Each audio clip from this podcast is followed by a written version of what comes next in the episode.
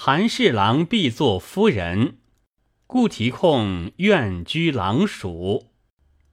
诗云：“曾闻阴德可回天，古往今来笑卓然。奉劝世人行好事，到头原是自周全。”话说。湖州府安吉州地普滩有一居民，家道贫穷，因欠官粮银二两，监禁在狱。家中只有一妻，抱着个一周未满的小儿子度日，别无门路可救。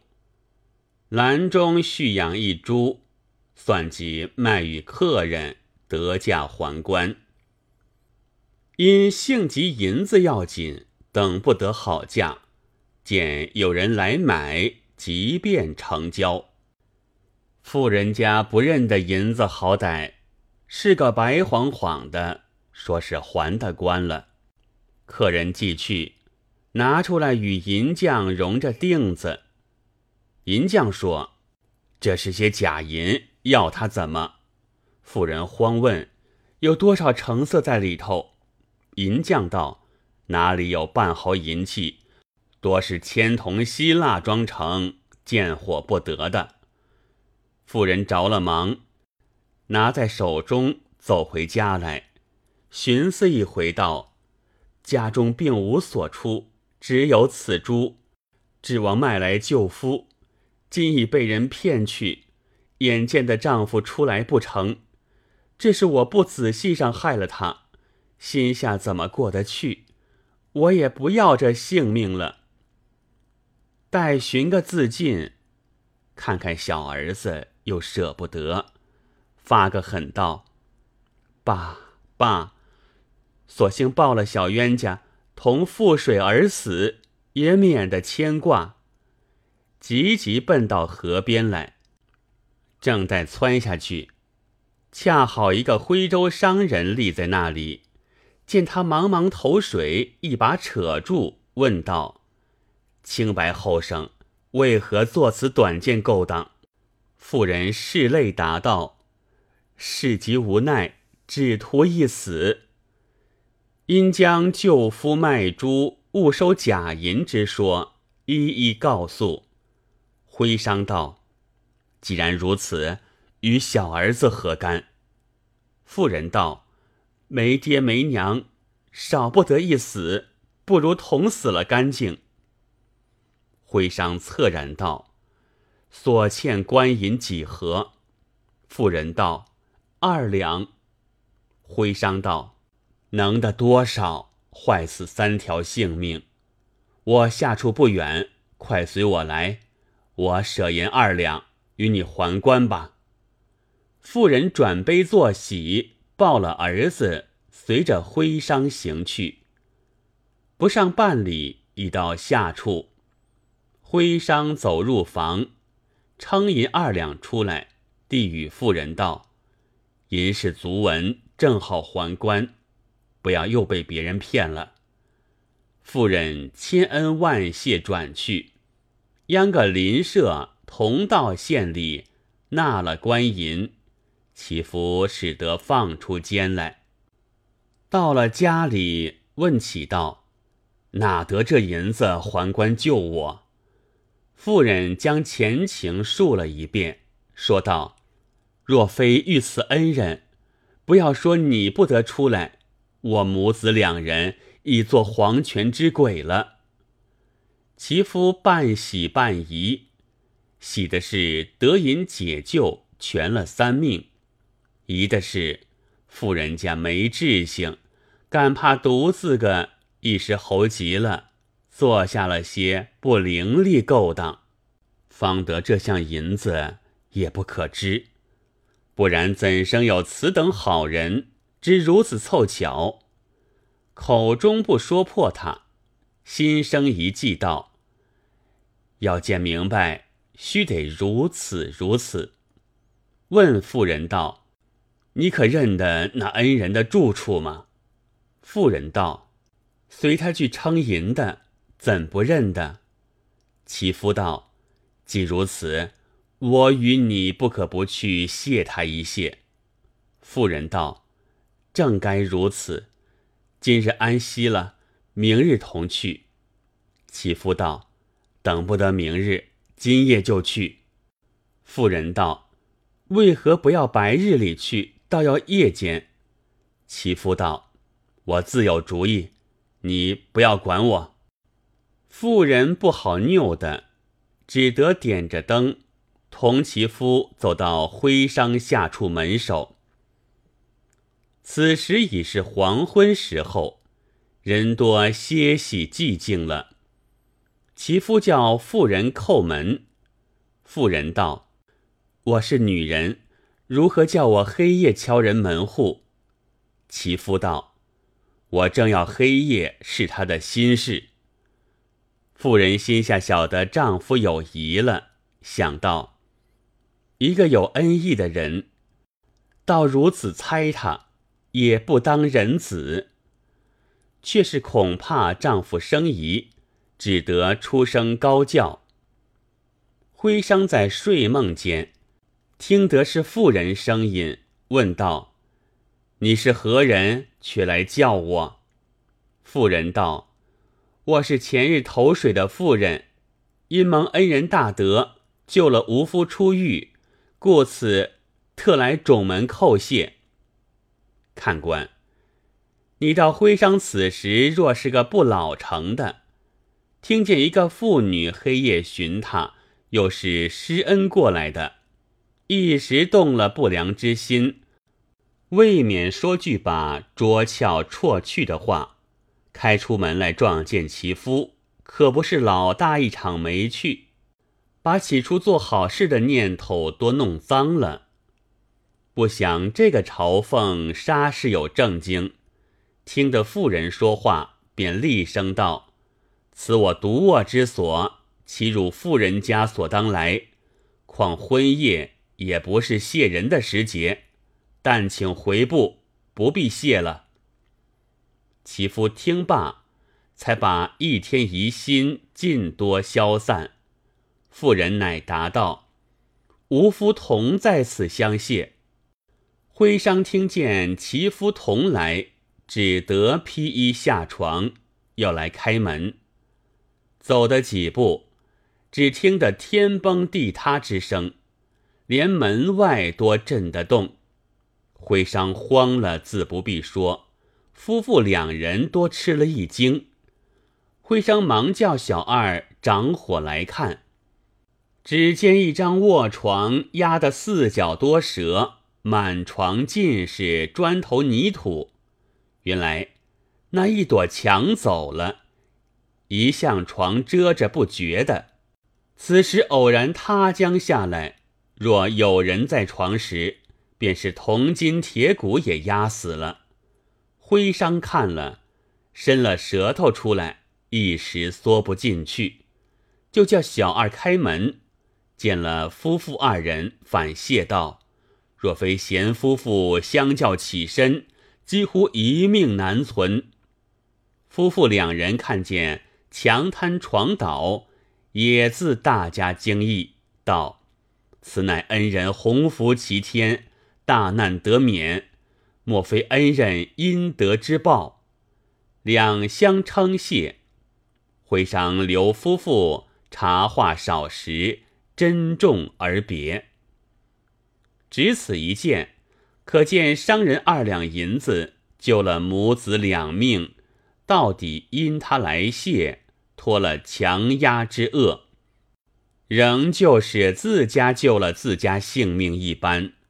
此乃上天巧于报德处，所以古人说：“与人方便，自己方便。”小子起初说。到头原是自周全，并非狂语。看官们不信，小子而今单表一个周全他人，仍旧周全了自己一段长话，做个正文。有诗为证：有女颜如玉，愁得俱能足。玉笔素心人，清操同秉烛。兰蕙保幽芳，移来住金屋。荣台焚鼠狼，一朝闭院署。圣明众一人，报事同转谷。这段话文出在弘治年间直隶太仓州地方。州中有一个典吏，姓顾名方，平日送官府出城，专在城外一个卖饼的江家做下处歇息。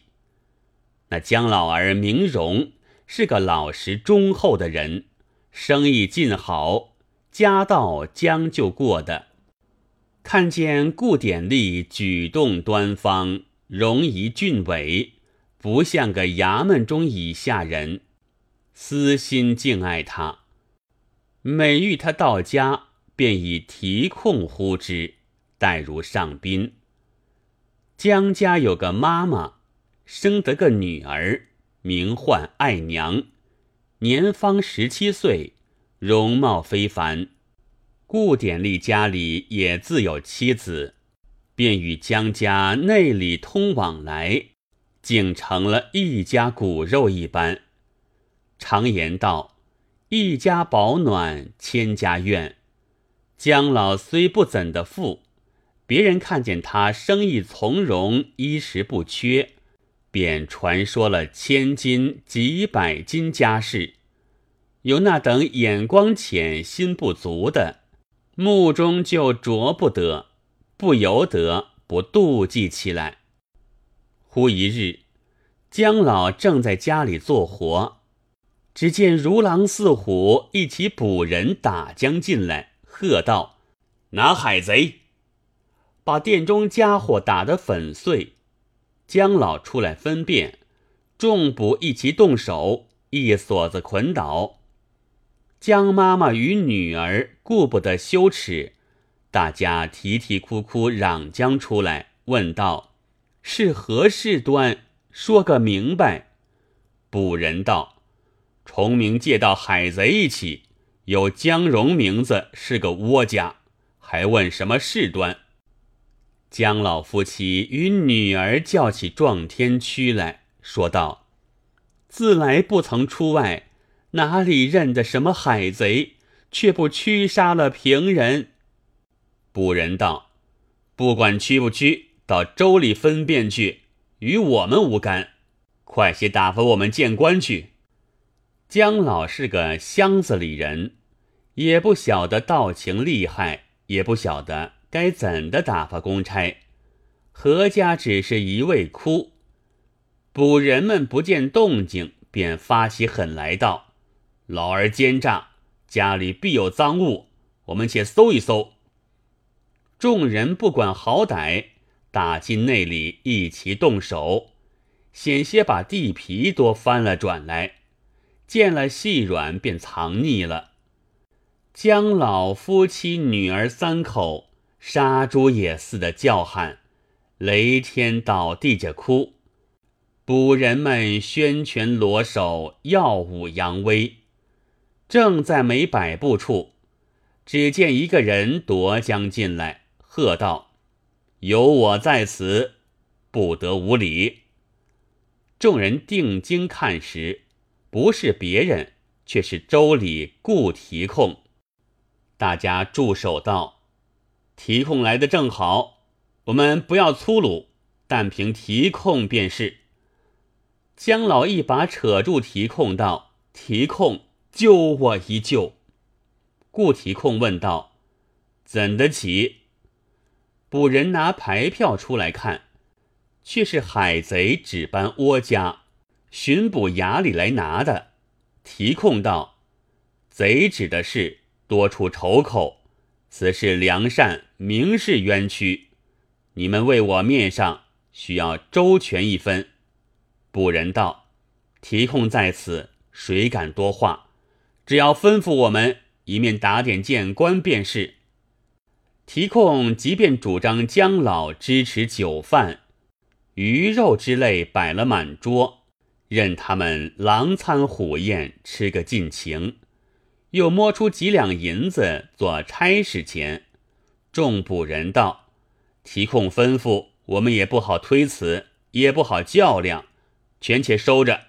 凡白看提控面上，不难为他便了。”提控道：“列位别无帮衬处，只求迟待到一日，等我先见官人，替他分诉一番，做个道理，然后头牌便是列位盛情。”捕人道。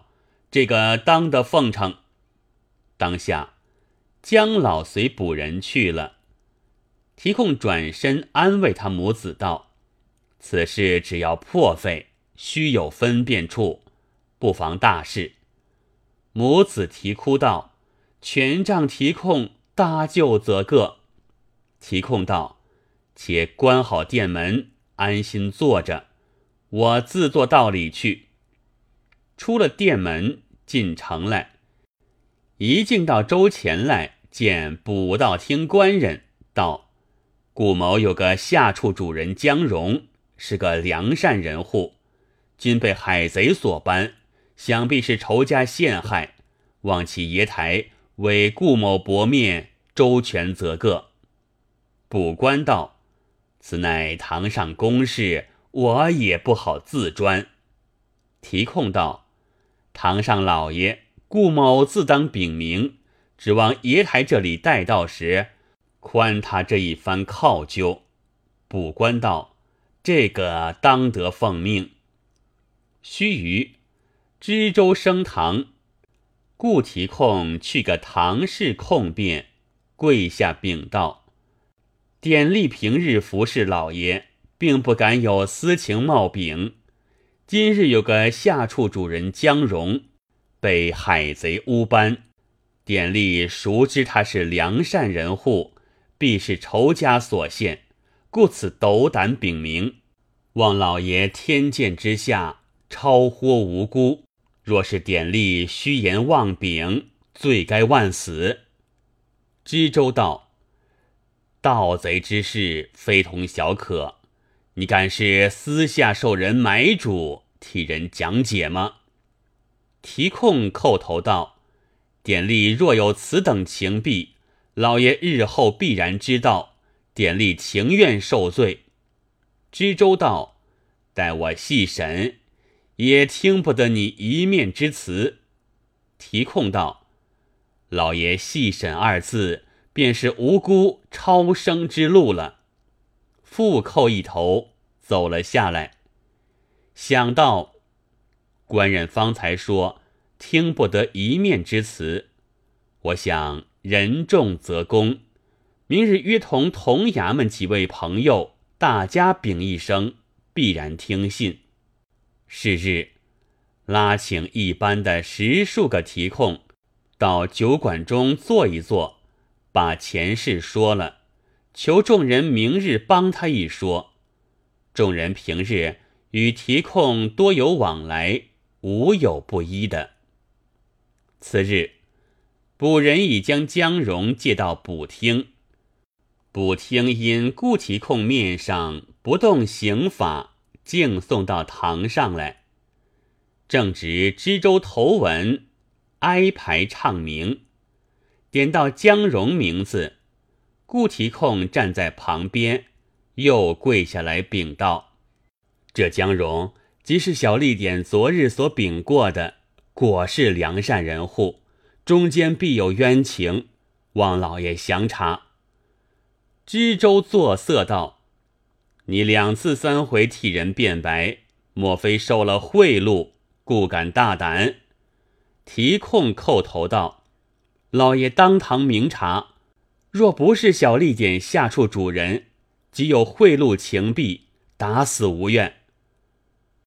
只见众吏典多跪下来禀道：“委是顾某主人，别无情弊。”众吏典敢百口代保。知州平日也晓得顾方行径是个忠直小心的人，心下有几分信他的，说道：“我审时自有道理。”便问江荣：“这伙贼人搬你，你平日曾认得一两个否？”